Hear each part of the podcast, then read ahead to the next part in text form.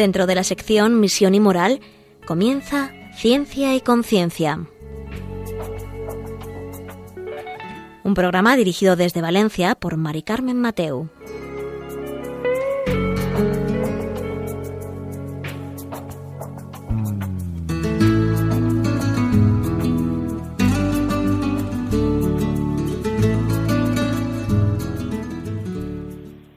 Buenas tardes, queridos oyentes. Un miércoles más, aquí estamos en Ciencia y Conciencia, un programa que hacemos desde el Observatorio de Bioética de la Universidad Católica de Valencia. Y hoy vamos a hacerlo de un tema muy interesante, en el que vamos a aprender muchas cosas, pero no solo para los demás, sino también para nosotros, porque podemos regularnos emocionalmente cada uno de nosotros. Y además también podemos, pues, transmitirlo, ¿no? Transmitir, incluso detectar cuando no lo estamos haciendo bien cuando no estamos educando bien o incluso cuando la persona que tenemos al lado, pues a lo mejor incluso podemos regular mediante nuestra emoción la suya. En fin, vamos a aprender hoy muchas cosas eh, sobre las emociones.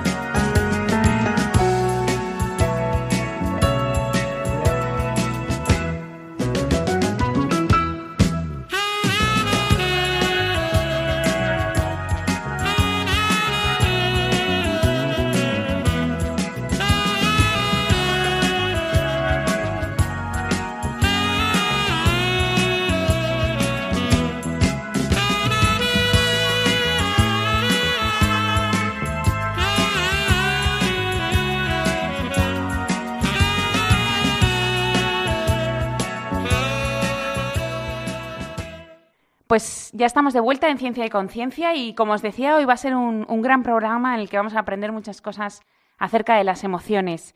Y para ello están con nosotros Alejandro Sánchez, buenas tardes. Buenas tardes. Y él es psicólogo en las clínicas de aquí, de la Universidad Católica de Valencia, el área infanto-juvenil, y además es profesor también en la Facultad de Psicología.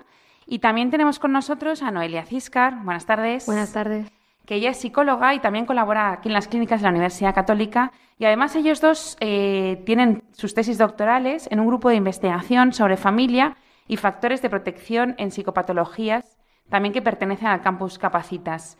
Em, bueno, vosotros sobre emociones sabéis un montón y sobre la regulación emocional también, bueno, cuando terminéis vuestras tesis sabéis que estos micrófonos están abiertos. Pero contadnos un poco, ¿qué es esto de, las, de la regulación emocional? Bueno, eso es un poco amplio, pero estábamos en infancia y en la adolescencia. Sí, exacto. Bueno, al final eh, el campo de las emociones es un campo muchas veces que es un poco, un poco desconocido. Todo el mundo tiene en boca, eh, pues bueno, la palabra emoción, pero muchas veces no sabemos exactamente a qué nos referimos. Cuando hablamos de, regulación emocional, a lo que nos estamos refiriendo un poco es justamente a cómo manejamos esas emociones, cómo manejamos eh, estados emocionales que eh, pues bueno, pueden ser tanto positivos como negativos, es decir, nos pueden hacer daño o eh, pues bueno, pueden ser estados emocionales como puede ser también la alegría, la euforia, etcétera.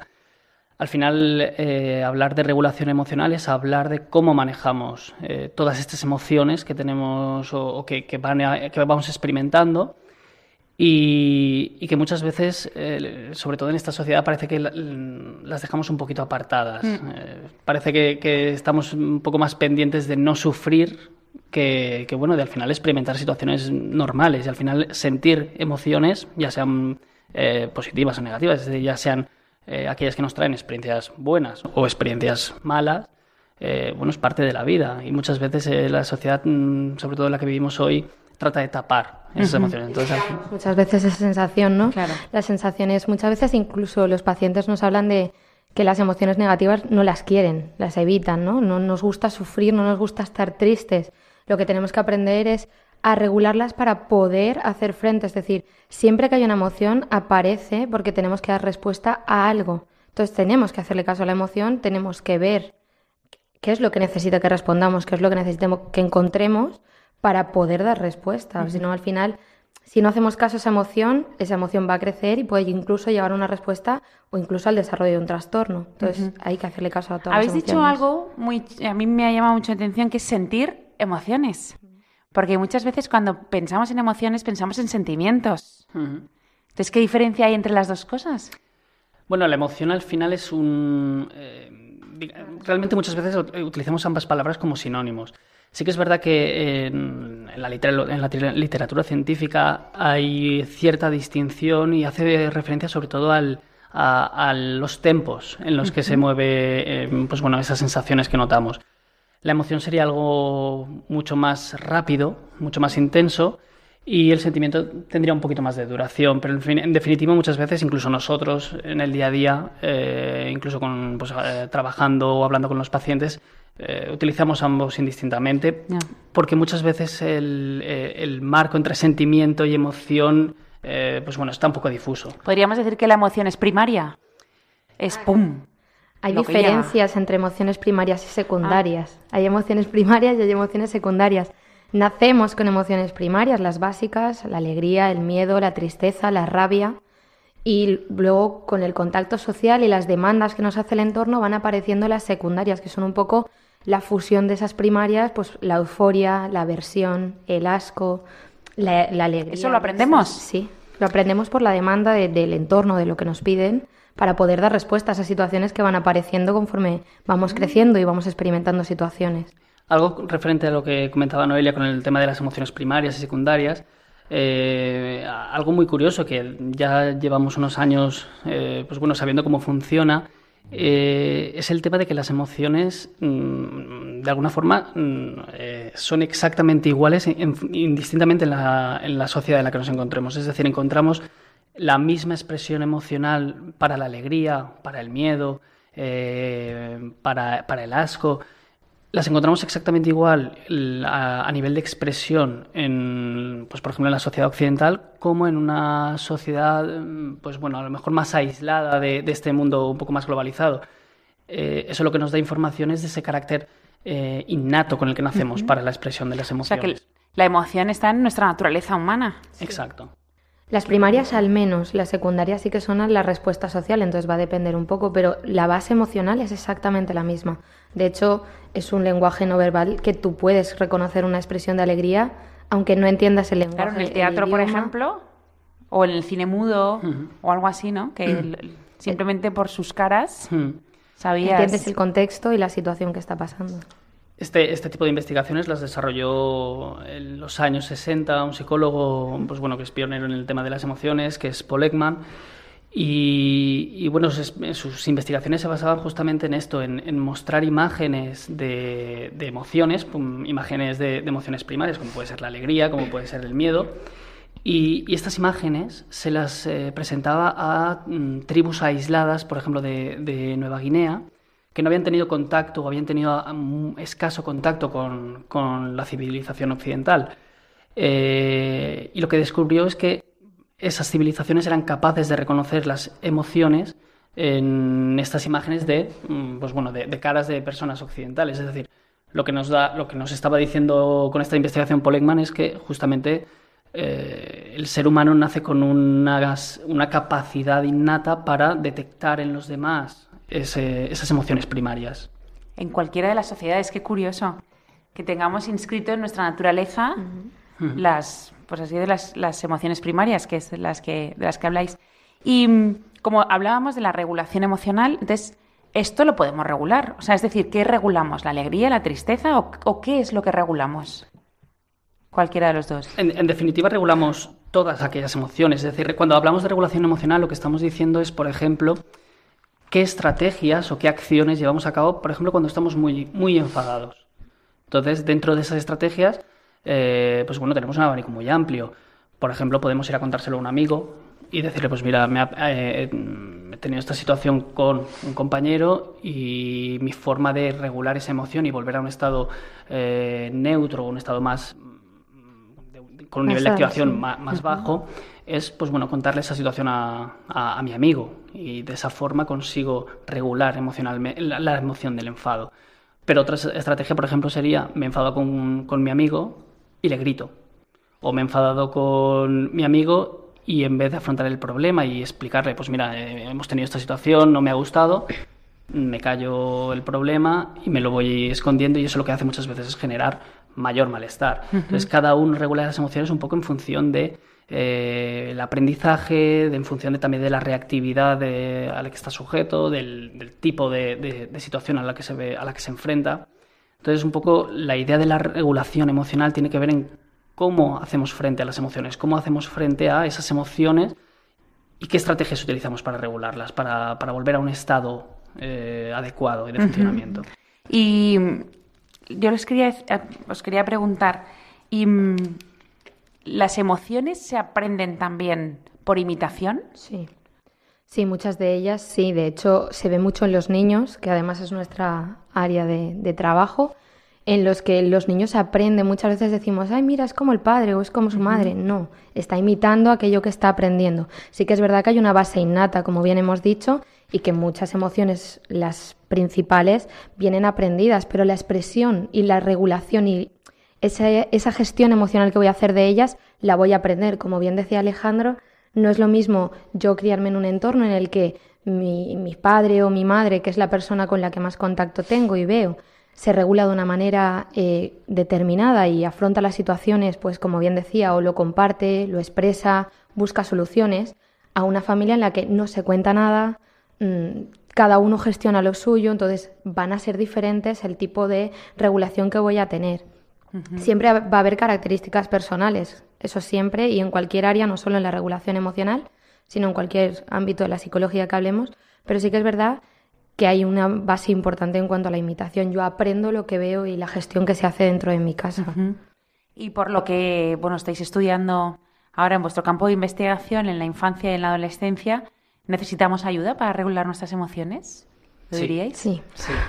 ¿Toda la sociedad o...? Sí, yo creo que es un poco también por el... Eh, el contexto cultural también en el que nos movemos. Mm. Eh, como, como decíamos antes, vivimos en una sociedad con mucho miedo a sentir y, lo que tratamos de hacer muchas veces es evitar el malestar. Pero con miedo a sentir lo malo. O sea, el, dolor. Y a veces. El sufrimiento. Sí, generalmente es el sufrimiento. al, final, tenemos un, poco una, visión hedonista de la vida. es decir, mm. lo que queremos es experimentar siempre el máximo placer y la máxima felicidad. Y nos molesta mucho mm, tener una sensación de frustración, de miedo, de malestar. Por lo tanto, eh, lo que hacemos es tratar de, evitar esas situaciones. Pero claro, eh, esto va en contra de, bueno, pues, de la naturaleza y, de, la vida. Al final, tarde o temprano, vamos a encontrarnos con un obstáculo y, vamos a tener que, saber hacerle frente. Y el hecho de evitar el malestar no es siempre la mejor estrategia para, para superar un problema. ¿El superar esto es la resiliencia?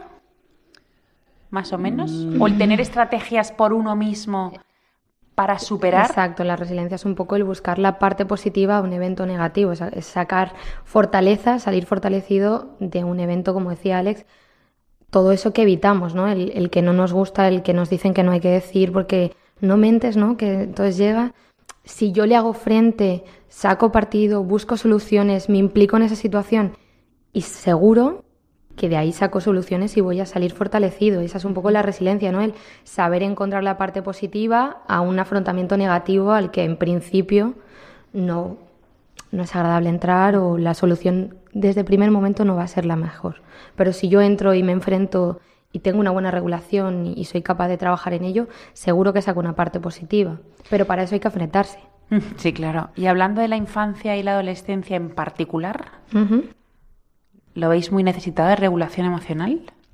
Bueno, muy, muy necesitado, tampoco queremos hablar Bueno, sí, me refiero que la sociedad en la que estamos viviendo hoy, que se mueve mucho por los sentimientos, claro, los niños están mucho más a flor de piel. Claro, de hecho, lo que vemos muchas veces, y, es una de las cosas por la que eh, más visitas tenemos en, consulta, tiene que ver con, con problemas de regulación emocional, muchos problemas de conducta, eh, muchas situaciones que, vivimos con, los niños que, vemos en, las clínicas tienen que ver con, esa falta de habilidades para regular las emociones. Muchos problemas de conducta, eh, las típicas rabietas que, vemos en los niños, eh, pues simplemente es una, una, mala gestión de una emoción como puede ser el enfado. Mm, voy al supermercado, el niño me pide que quiere chucherías, le digo que no, y se enfada hmm. y tiene una rabieta.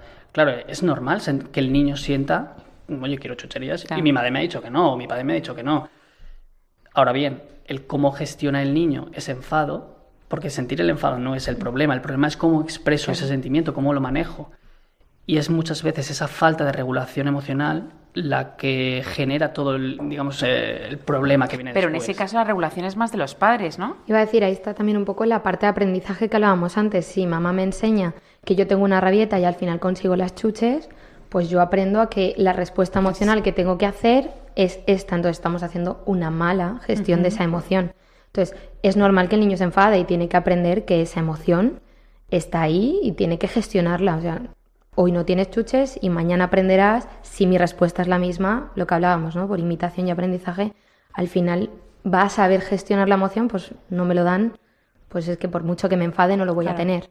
Si hoy me enfado un poco y lo tengo, mañana mamá dice no, pero a la tercera me lo da, pues sé que voy a tener que enfadarme cada vez un poquito más, ¿no?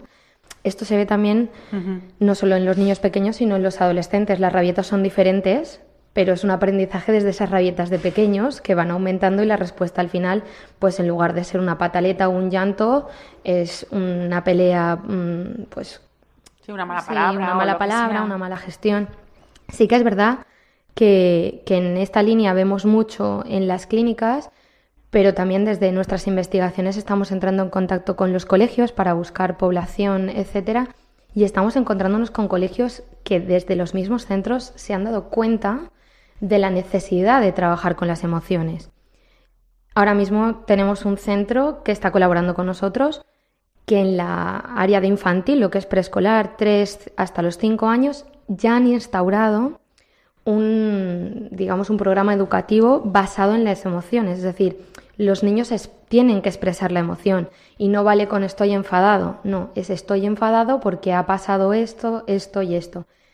Esto llevan instaurándolo tres años, nos dijeron más o menos, y han visto que los niños que están en primero de primaria, que ya han pasado de ciclo y esta eh, programación educativa no estaba anteriormente, esos niños están teniendo mejores resultados, se enfadan menos, se frustran menos, están teniendo menos problemas a nivel grupal, porque ven que tienen menos conductas, sí, problemáticas entre los compañeros porque son capaces de expresar lo que se está haciendo. Oye, me está molestando esto, no me lo sigas haciendo. Son capaces de expresarlo mucho antes y con mucho mayor vocabulario, sin miedo a ningún tipo de emoción, no se sienten juzgados y están viendo que hay una evolución positiva.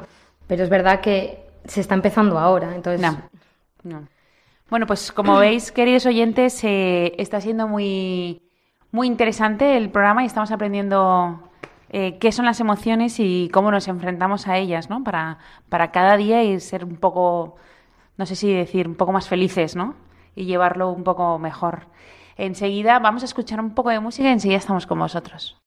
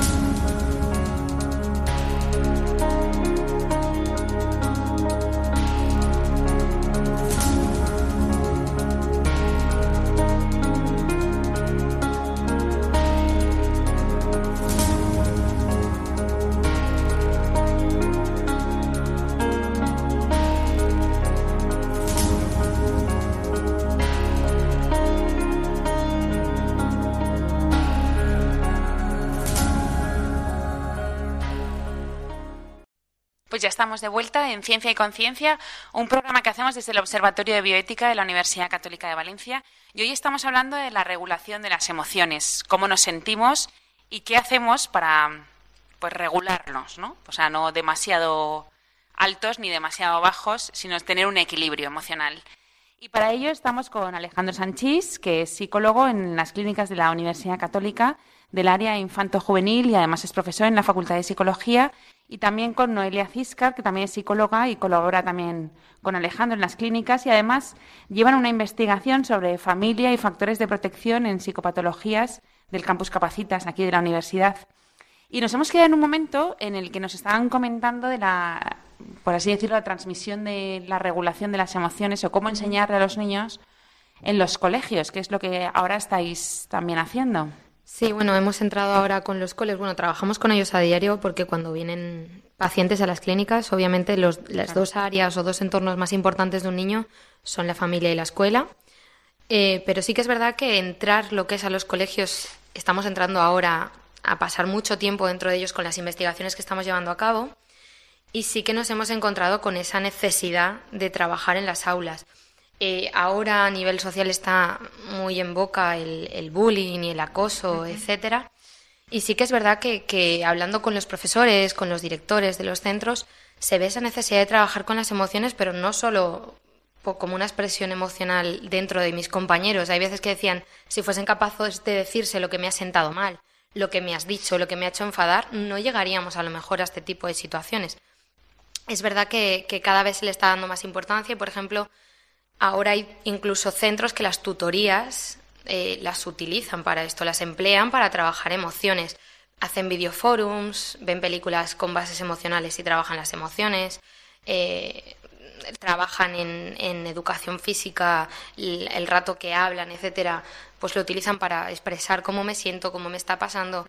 Hay algunos centros en los que en periodos de exámenes, que son los que más ansiedad crea, más frustración, más rabia, más cansancio, tienen, a lo mejor acaba eh, los exámenes y tienen una hora que en lugar de dar una asignatura más, dedicarle tiempo a las emociones. Son cosas que se están empezando a implantar y que nosotros cuando vamos a los centros intentamos trabajar con los profesores, el que también sean los profesores los que les presten atención a esas emociones, es decir, el hacerle caso a esa demanda que te está haciendo un alumno, a, esa preocupación que puede tener, ¿no? Un poco el, escuchar, el recoger esa emoción pues por lo que hablábamos un poco antes, ¿no? Para que sea expresada, regulada en el momento y no vaya ni en aumento ni la ignoremos porque al final va a provocar problemas e incluso rechazo a la emoción por el hecho de no saber gestionarla o no poder llevarla a cabo en el momento y en relación a la situación que está pasando. No hay veces que nos pasa que me enfado con una persona y al final exploto con cualquier otro que no tiene culpa. Con el que me encuentro ahí en la calle. Exacto por el mero hecho de, no haber tenido la opción o la oportunidad de haberlo expresado en el entorno en el que estaba teniendo motivo y, un hilo conductor para poder solucionarlo. Entonces, sí que hemos visto la importancia de trabajarlo desde las aulas, dentro de las aulas, para poder fomentar todo esto que estamos hablando. ¿no? Hay muchas veces que llegan a casa y, con los deberes, eh, la situación familiar, por un lado, el enfado que traigo del cole, no le he podido sacar en la escuela, no he podido hablar con el profesor, me he enfadado con un compañero, ahora encima tengo deberes. El, al final es un desbordamiento emocional de enfado, tristeza, rabia, cansancio, que si nos sacan por algún sitio mm, puede llegar, a, pues como hemos hablado antes, a algún problema serio de base psicológica. Y la, ahora que has dicho lo de la cineforums, los cineforums, hubo una película hace poco de dibujos, ¿no? Mm. Que salían todas las emociones del revés o intensamente, dependiendo de la traducción. Ah, sí, no me acordaba del... ¿Qué os pareció esa película? Eh, ¿Realmente mostraba todas las emociones y es, eh, sirve para aprender? De hecho, eh, ahí es la explicación de, la aparición de las emociones secundarias. Las que salen al principio son las innatas, son las que se ve que nace la niña y está alegría, tristeza, asco, miedo y rabia, las primarias. ¿Cuándo empiezan a aparecer las secundarias? Pues cuando la niña empieza a crecer, va al colegio, tiene un problema con un compañero, tiene una discusión con sus padres cuando es adolescente. Entonces, de hecho, se ve de manera metafórica, aparecen que a la misma vez, por ejemplo, tristeza y alegría tocan el recuerdo y se crea una emoción secundaria, pues como puede ser la frustración, la aversión, mm, la euforia, el éxtasis, o sea, tenemos ahí muchas emociones secundarias que van apareciendo, pues, y en la película se ve, pues es un poco el, simbolismo de, los recuerdos son bolas de colores del mismo color que la emoción, y cuando es una emoción secundaria aparece de dos colores, porque no es solo una emoción la que está en la base, sino más de una, porque una situación me puede estar enfadando, pero al mismo tiempo me da mucha pena, o, y es una mezcla de la emoción, esa rabia, con, pero a la vez estoy contento, es una situación que me gusta, pero no la estoy gestionando bien, entonces sí que es, sí que es, yo la utilizo, por ejemplo, en sesión. Algún trozo con algún niño en las clínicas la utilizamos alguna vez, porque ellos lo ven, es muy visual para ellos. Sí que es verdad que se la tienes que explicar, porque es una metáfora... Claro, es que es difícil, ¿no? sí, es más para adultos casi. Sí que es verdad que esta película eh, es importante, yo creo, por, eh, porque bueno, es, es, una película que pone sobre el papel o pone sobre la mesa eh, pues bueno, todo el tema de las emociones que estamos comentando y que muchas veces pasamos por alto. Es una película muy ilustrativa, muy, muy accesible y además muy accesible para el público infantil, pero también para el público adulto. Y al final, eh, pues bueno, es una, una, película que sienta un poco las bases de, de, cómo empezar a hablar de las emociones sin miedo y sin, sin ningún tipo de, de, tabú. Porque parece ser que muchas veces lo, lo, que, lo que venimos diciendo, que las emociones parece que son un tabú, que no. no se puede hablar de emociones. De hecho, incluso también hablando un poco a nivel cultural, hay culturas donde expresar la emoción no está bien visto. Eh, las pues, sociedades orientales muchas veces el expresar eh, alegría, el enfado, no, no, está bien visto dentro de la sociedad. Y esta película de alguna forma pone pues, bueno, de manifiesto esa importancia de, de, expresarnos emocionalmente. Entonces yo creo que es una, pues bueno, al final tiene esa, relevancia. Yo creo que ayuda un poco a enseñar lo que estamos hablando, ¿no? Muestra el cambio un poco de visión que estamos teniendo, esa importancia que se le está dando a las emociones. Está normalizándose, entre comillas, digamos, la expresión emocional para los niños. Es decir, es ponerlo a su pie, a su mano, como dice Alejandro, él expresa todo lo que quieras, para eso está todo lo que sientas, poder sacarlo, ¿no? Y la verdad que la película tiene una base bien hecha, o sea, ¿no? está muy bien hecha para poderla utilizar y la verdad que, que a los padres también, ¿no? a todo el mundo nos viene bien entenderla y poderla ver. Y estabais hablando de los centros educativos, pero a la vez los niños, o, o es el primer sitio, su casa, donde deberían aprender bueno, deberían tampoco, no lo sé si es donde deberían aprender las emociones. Bueno, al final eh, el aprendizaje, tanto de emociones como de otro tipo de competencias, eh, lo adquirimos en, en, distintos ámbitos. El más importante siempre es la familia, porque al final es, eh, es el núcleo principal de, de, del que partimos todos. Uh -huh. Pero bueno, no hay que olvidar que el colegio, sobre todo para los niños, es un punto donde pasan gran parte del día. Por lo tanto, es algo donde, donde no podemos dejar escapar la oportunidad para, para tratar de trabajar este tipo de competencias. Y como comentábamos, sí que es verdad que se están empezando a trabajar eh, y se están empezando a implementar programas de, de inteligencia emocional, que, que, nos suenan claro. a todos mucho, de regulación emocional. Pero de alguna forma se están empezando, no, no, es algo obligado, es decir, no está metido dentro del currículum, que es algo por lo que se está luchando cada vez más, mm, igual que tenemos matemáticas, tenemos educación física, tenemos eh, conocimiento del medio, tener una, de alguna forma, alguna, algún tipo de competencia dentro del currículum eh, relacionado con las emociones. Incluso que no sea una asignatura eh, como tal, sino que sea algo transversal, porque al final el tema de las emociones claro. debe ser algo transversal. Hmm Sí, porque te afecta a todo. Exacto. Yo puedo estar, por ejemplo, en la asignatura de matemáticas y puedo estar aprendiendo fracciones, pero surge un problema dentro de clase y el profesor puede utilizar algún tipo de metodología para tratar de, claro. pues bueno, de enseñar esa, esa regulación emocional. Uh -huh. Y no tiene por qué ser algo de alguna forma directamente relacionado con la asignatura o mm, hay que hacer un espacio aparte, porque muchas veces la queja que tienen eh, que, o que se pone desde el sistema educativo es, es justamente esa, esa, falta de tiempo para colocar otra asignatura más eh, dentro del currículum. Claro, no, tiene sentido, tiene sentido. Lo que pasa es que sí que es verdad que si se hace de forma transversal y el claro. profesor está formado en ello, mm. la frustración la... que le puede llegar a cualquier niño puede gestionarla. Claro, esa sería la base, ¿no? El, el poder formar a los profesores de cualquier asignatura para que se pueda hacer de una manera normalizada, no que sea ahora vamos a hablar de emociones. No, estoy enfadado hace dos horas. Claro, claro, ahora no me viene bien. claro. Y sí. No, de alguna iba a comentar que de alguna forma eh, muchas veces, mm, sobre todo en, tenemos un poco la visión de que el colegio, vamos al colegio a mm, aprender eh, toda la parte académica, a sacar buenas notas. Y es más, muchas veces mm, lo que vemos en consulta es que cuando nos, eh, nos viene, nos traen un poco a los niños, porque al final muchas veces este lo traigo, eh, es porque a nivel curricular algo falla. Pero muchas veces el problema viene de antes, antes de que haya un problema a nivel curricular, es decir, el, eh, el problema se ha gestado antes.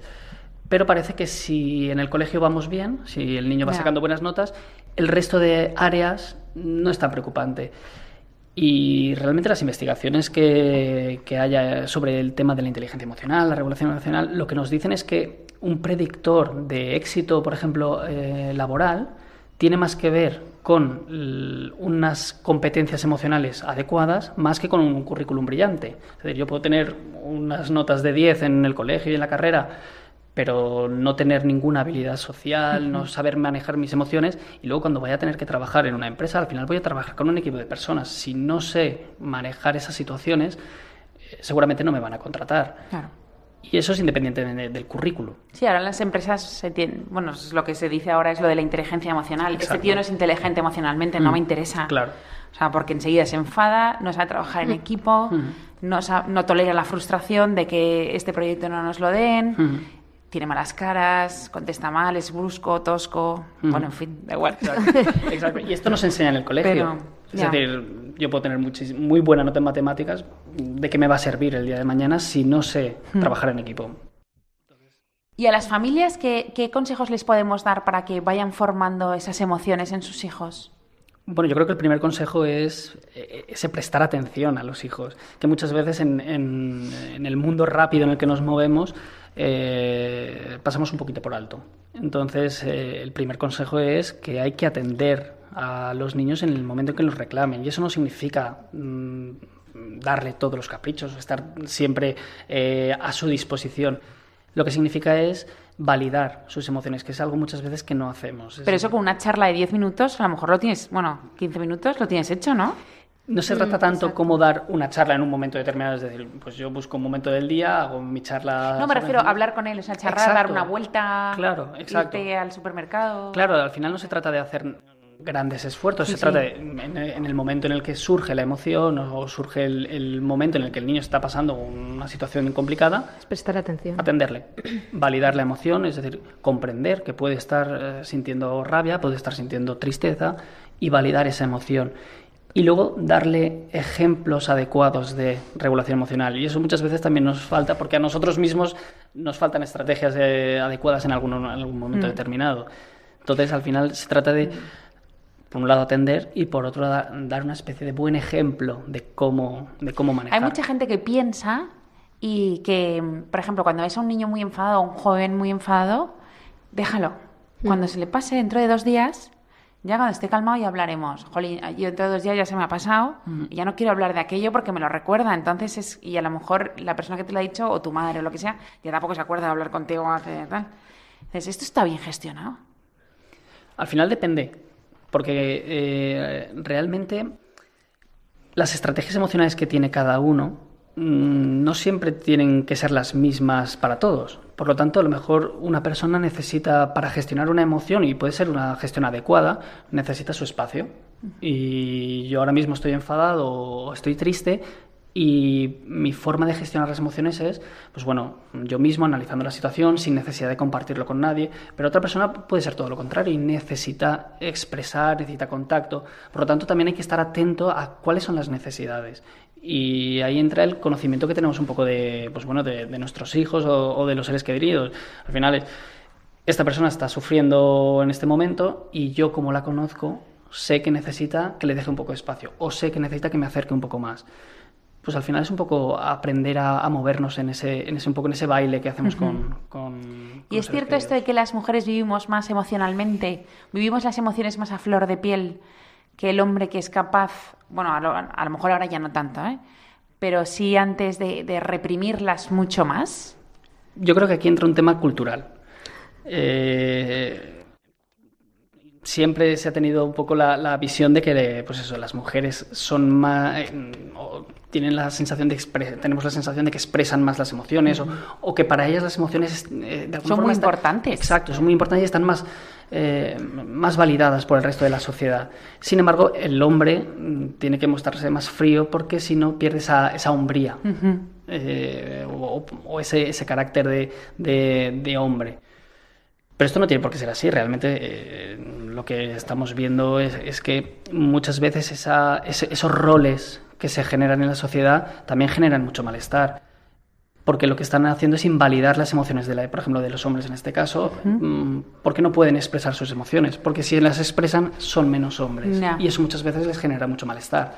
Entonces, al final, el tema de eh, las mujeres son más emocionales que los hombres eh, hay un componente cultural muy, muy, muy importante que está influyendo en, esa expresión. Y al final también se trata de romper un poco esas barreras. Eh, debemos ser capaces, tanto hombres como mujeres, de expresarnos emocionalmente de la forma más adecuada para cada uno. Sí, porque al final eh, que tú le puedas decir a tu marido, a tu mujer, padre o madre, lo que sea, pues mira, me acabo de enfadar porque has dicho esto y a mí pues en este momento vengo de trabajar y lo, que sea, ¿no? Y me ha sentado, pero vamos, fatal, no pasa nada. O sea, no vamos a discutir ni nada. Pero que lo sepas que... Y entonces mm. ahí que pueda haber...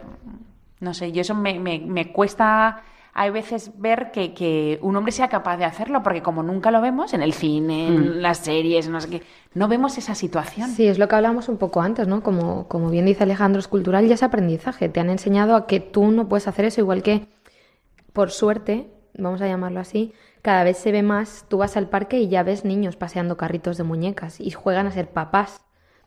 Antes no, antes los niños juegan con coches, las niñas juegan con muñecas, las niñas son las que cuidan, los niños son los que protegen, ¿no? Entonces, ese papel de rol de esto es lo que os toca a los hombres, esto es lo que os toca a las mujeres, también permite y interfiere ¿no? en, ese tipo de respuesta emocional. Pues yo, a mí me permiten llorar, ¿no? Eh, incluso inconscientemente, por aprendizaje social, un, un niño chico llora, va, no, tú no llores que eres un campeón, eres un mayor, tú estamos cortando esa emoción, esa expresión emocional por algo, está llorando por algo, que para él es importante, a lo mejor para los otros no nos parece tan importante y por eso le quitamos importancia, pero si él está expresando la emoción es porque para él sí lo es. Ya. Habrá que, explicarle todo lo demás, ¿no? O sea, por qué es importante, por qué no, no sé qué. Hay que preguntar, hay que saber. Bueno, pues eh, vamos a poner un minuto de música y enseguida estamos con vosotros.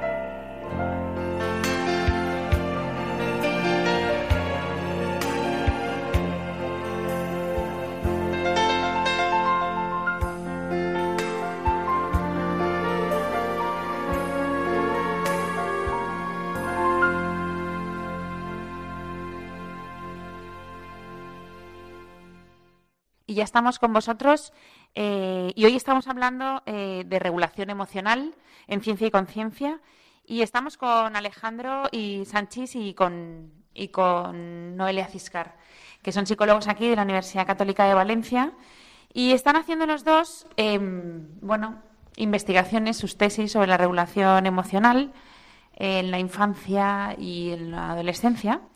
Eh, para sacar, bueno, sacar, bueno, las conclusiones sobre factores de protección em, sobre la regulación emocional.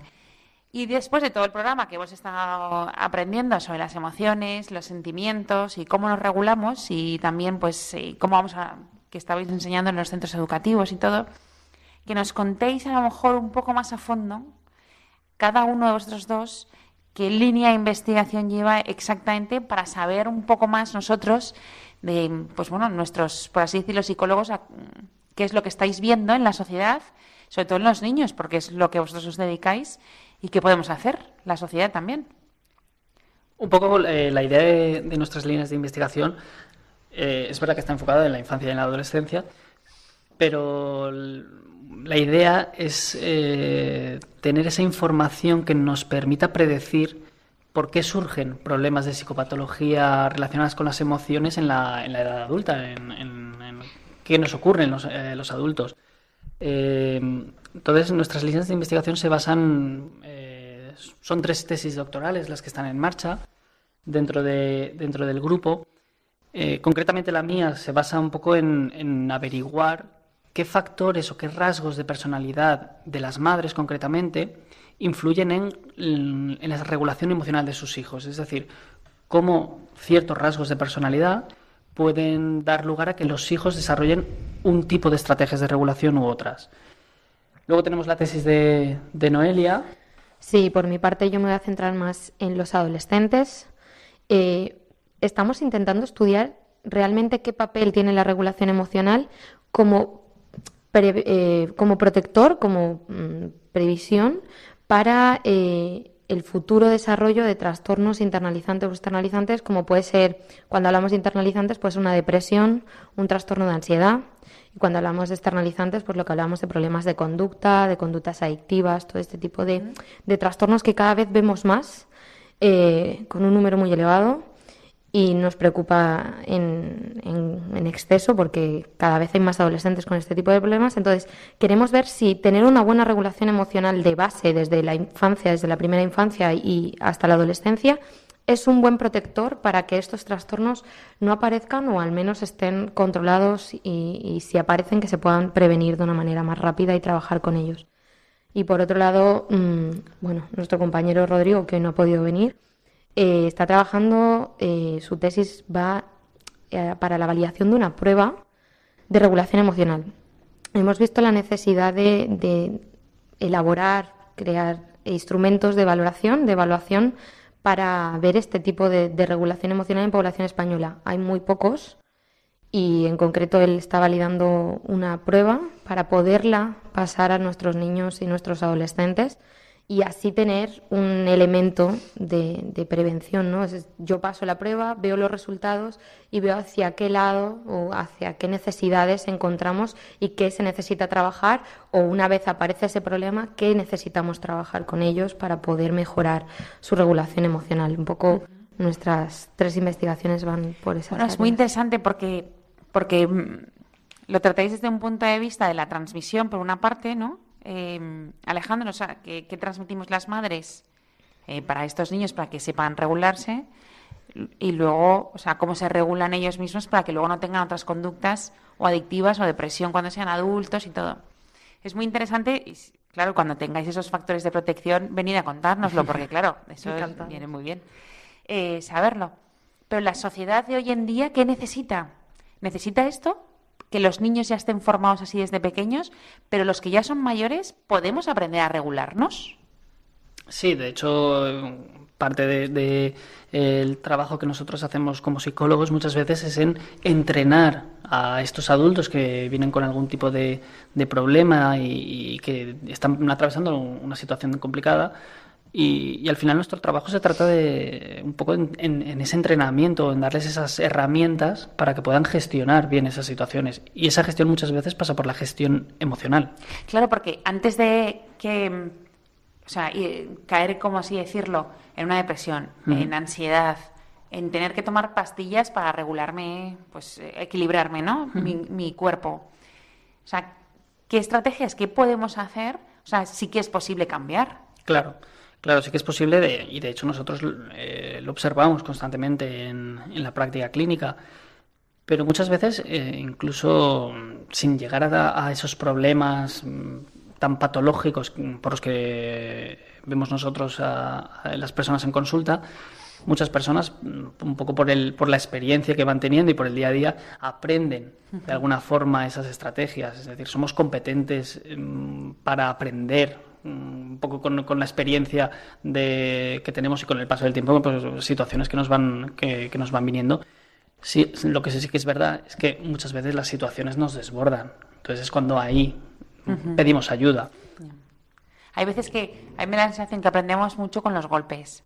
Cuando te has dado cuenta que te has equivocado, pero dices, hace no sé cuántos años me pasó esto mismo y le dije a esa persona no sé y me equivoqué, pobrecita, ya no me habla, ¿no? O sea, voy a esta vez ya no me pasa. Claro, y al final aprendemos una estrategia distinta. Entonces, al final sí que somos competentes y sí que vamos cambiando muchas veces de, eh, pues bueno, de, herramientas para hacer frente a las situaciones. Pero bueno, también hay ocasiones en las que la situación nos desborda y no somos capaces de hacer frente a la situación y es ahí cuando, pues bueno, la ayuda muchas veces de, un psicólogo, pues viene muy bien para dar esas estrategias o dar ese, ese, esa guía para generar un, afrontamiento adecuado. Y Noelia, ¿y tú qué estás haciendo la, línea de investigación con los adolescentes? ¿Cómo ves a nuestros adolescentes? Bueno, ¿Qué necesitan? Como hemos hablado en rasgos generales, como bien dice Alejandro, cuando empezamos a hacernos mayores, y aquí ellos ya entran porque ya son competentes por ellos solos, aunque necesitan nuestra ayuda y tal, pero ellos ya empiezan a tener su opinión propia, ya tienen, tú puedes hablar completamente como con un adulto con ellos, ellos necesitan lo mismo que necesitamos los adultos, o sea, es decir, equivocarnos como estábamos hablando y poder sacar mi estrategia y ver que me funciona, el que me escuchen y sí que es verdad que ellos tienen dudas y sí que nos preguntan, ¿no? Y eso sí que viene desde una base, es decir, si yo desde pequeño sé que si tengo un problema y lo comparto, me escuchan y me ayudan a buscar la solución, aunque yo tenga mis ideas y las presente diga, mira, creo que tengo que hacer esto, creo que tengo, si me escuchan y, me siento escuchado, eso me va a ayudar a tener unas mejores estrategias de regulación, porque desde muy pequeño estoy aprendiendo a que esas situaciones hay que gestionarlas, que hay que buscar la solución. El problema viene cuando eso no pasa. Entonces, sobre todo, viene desde muy pequeños. Si desde muy pequeños no se regula, cuando llega la adolescencia no podemos pedir que hagan algo que no han aprendido. Entonces, sí que podemos hacer como con los adultos, es decir, cuando suelen venir a consulta ya es porque hay algún tipo de problema a los que no le están sabiendo dar respuesta. Y se trabaja con ellos y muchas veces a la par se trabaja con los padres, porque sí que hay algo que hay que tener en cuenta, que ellos viven con los papás, los papás siguen siendo responsables de lo que ellos hagan, entonces cuando trabajamos en infanto juvenil hay que tener muy presente que no es vengo y te lo dejo y en una hora vuelvo, sino que hay que trabajar todos, porque luego yo no voy a estar ahí contigo, el que va a tener que trabajar con el niño o con el adolescente vais a ser vosotros, entonces un poco... ¿Y el adolescente es capaz de abrirse? Sí. ¿Aunque estén sus padres? Bueno, normalmente trabajamos con ellos solos, tanto con los adolescentes como con los niños, para que tengan su espacio, es decir, esa privacidad que no, no, tienen y que puedan expresar el problema libremente. Y a ellos se les explica, van a subir los papás, vamos a y ellos cuentan lo que hasta dónde quieren llegar y, y, se trabaja con el problema general que traen, pero siempre tienen su espacio individual donde puedan expresar cualquier inquietud, cualquier miedo, cualquier necesidad, cualquier pregunta individual, siempre van a tener su espacio. Y eso la verdad que ayuda también a crear el vínculo, porque si no, luego tampoco pidas que ellos te vayan a hacer caso a ti si tú no mm. me das ese espacio que yo necesito. Y bueno, como nos quedan unos minutos, eh, si nos podéis aconsejar a todos los oyentes cómo nos regulamos emocionalmente, hacer como recoger el programa o vuestra investigación y decirnos o cómo podemos prevenir ciertas situaciones eh, sobre las emociones, algo así, que nos deis algún consejo cada uno. Bueno, lo principal yo creo que es eh, no tener miedo a sentir, que es un poco eh, el problema que tenemos hoy en día, ese, miedo a, sentir malestar. Mm, el problema no viene por sentirme triste o sentirme muy enfadado, el problema viene por la expresión de esa emoción. Por lo tanto, no tenemos que tener miedo a las emociones y con, niños pequeños, como eh, un poco en línea con lo que hemos estado hablando, lo que tenemos que hacer como adultos es darles permiso para sentir, no invalidar esas emociones, porque eso es lo que va a generar que en el futuro los adultos no, quieran sentir, porque desde muy pequeños les hemos o, se les ha ido guiando para que esa expresión se, de alguna forma se suprima. Por lo tanto, el validar la emoción y el, eh, darles eh, estrategias para que la acepten y la puedan expresar de forma adecuada, yo creo que es el consejo más importante.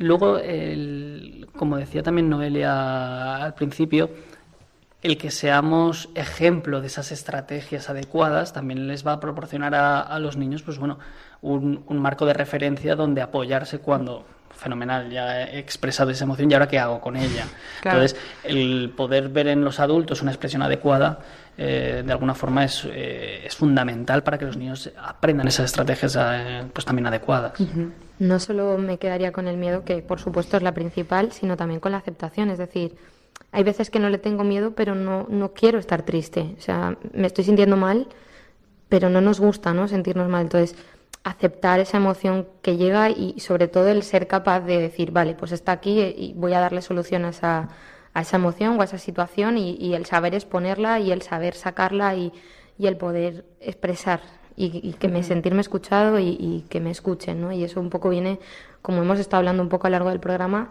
tanto por la escuela como por la familia, que es en nuestro caso, hablando de los niños, es donde van a desarrollarse y donde van a poder expresar. Si les damos permiso para que lo hagan y además les damos respuesta, seguramente van a tener una buena regulación emocional, lo que va a ser un factor de prevención y protección para el desarrollo futuro.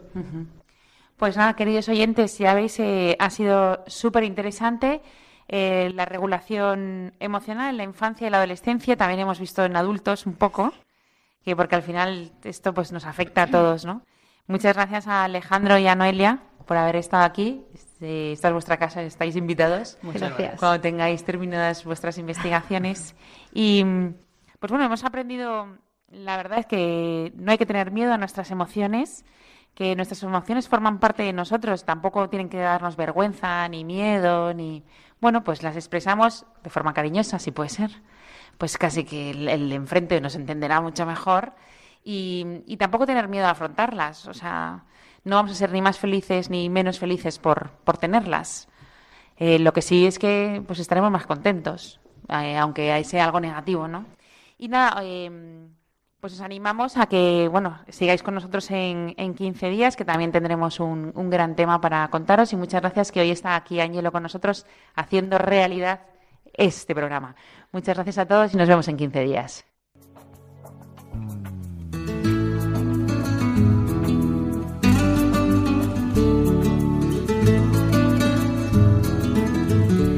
Finaliza así en Radio María Ciencia y Conciencia, un programa dirigido desde Valencia por Mari Carmen Mateu.